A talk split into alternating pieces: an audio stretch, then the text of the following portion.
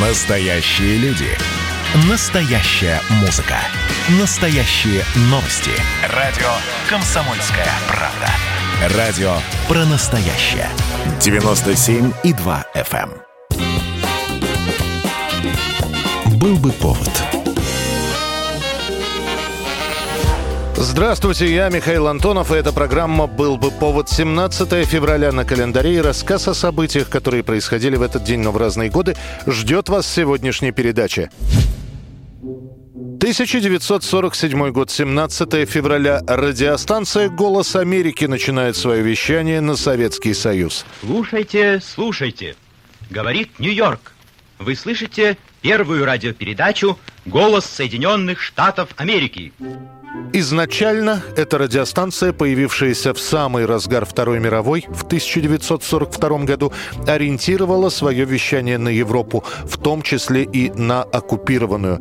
С голосом Америки тогда боролись нацисты. А вот после войны, когда отношения между некогда союзниками СССР и США стали усложняться, вектор пропаганды смещается. Теперь информация ориентирована на слушателя Советского Союза. Помимо новостей, «Голос Америки» передает музыку, ту, которую в СССР либо не издают вовсе, либо считают враждебной, например, джаз. Выступает английский ансамбль Roxy Music. Вы слушаете танцевальную программу на волнах «Голоса Америки».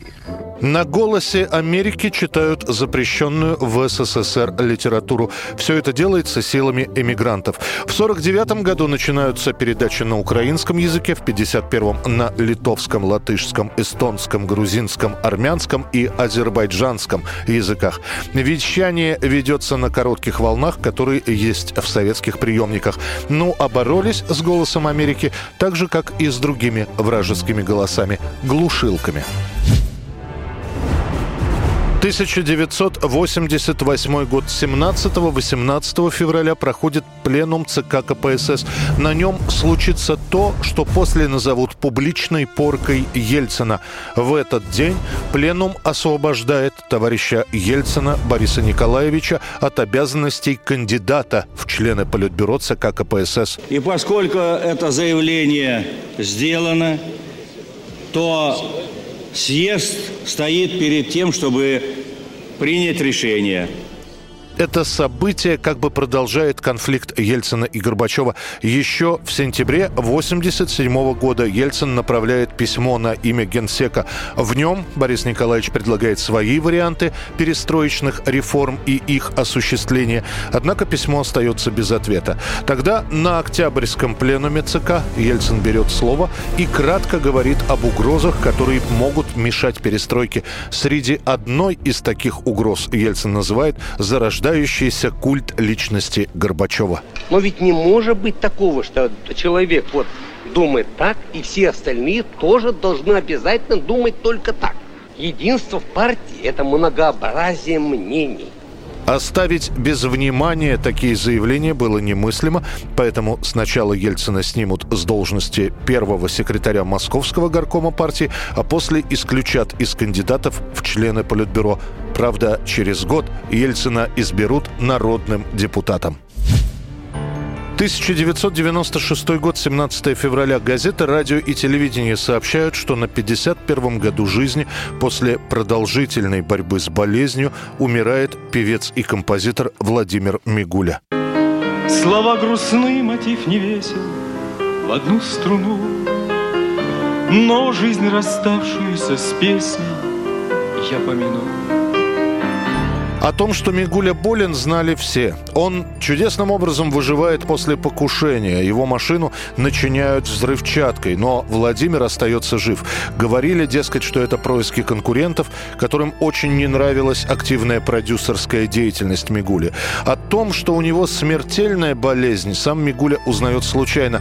На записи одной из песен Владимир никак не может произнести букву «Р» не слушается язык, а после ставят и диагноз, как приговор – боковой амиотрофический склероз, как у ученого Хокинга.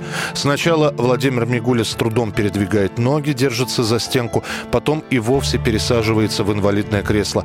Помочь ему взялся один из немецких хирургов, который сделал Владимиру сложнейшую операцию на позвоночнике. Однако спасти певца и композитора не удалось.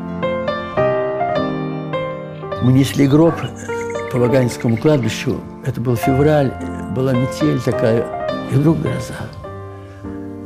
И я подумал, что это не случайно. Как бы небо нам говорит, с кем вы прощаетесь. Вы с великим человеком прощаетесь.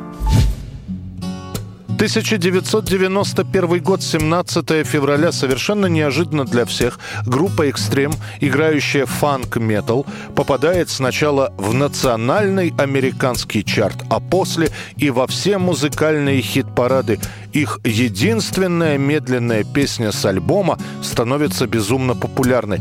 Правда, и для группы это будет единственным большим достижением за карьеру. Ни одна другая их песня так и не сможет повторить успех композиции больше, чем слова.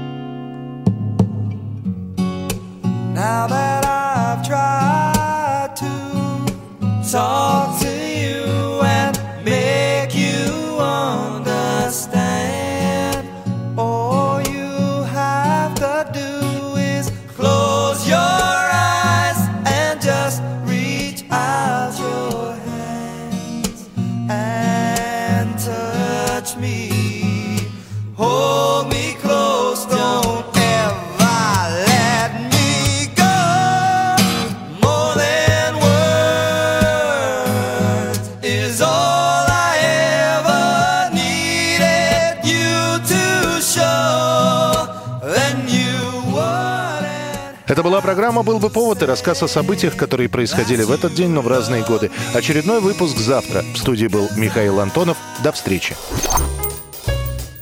«Был бы повод»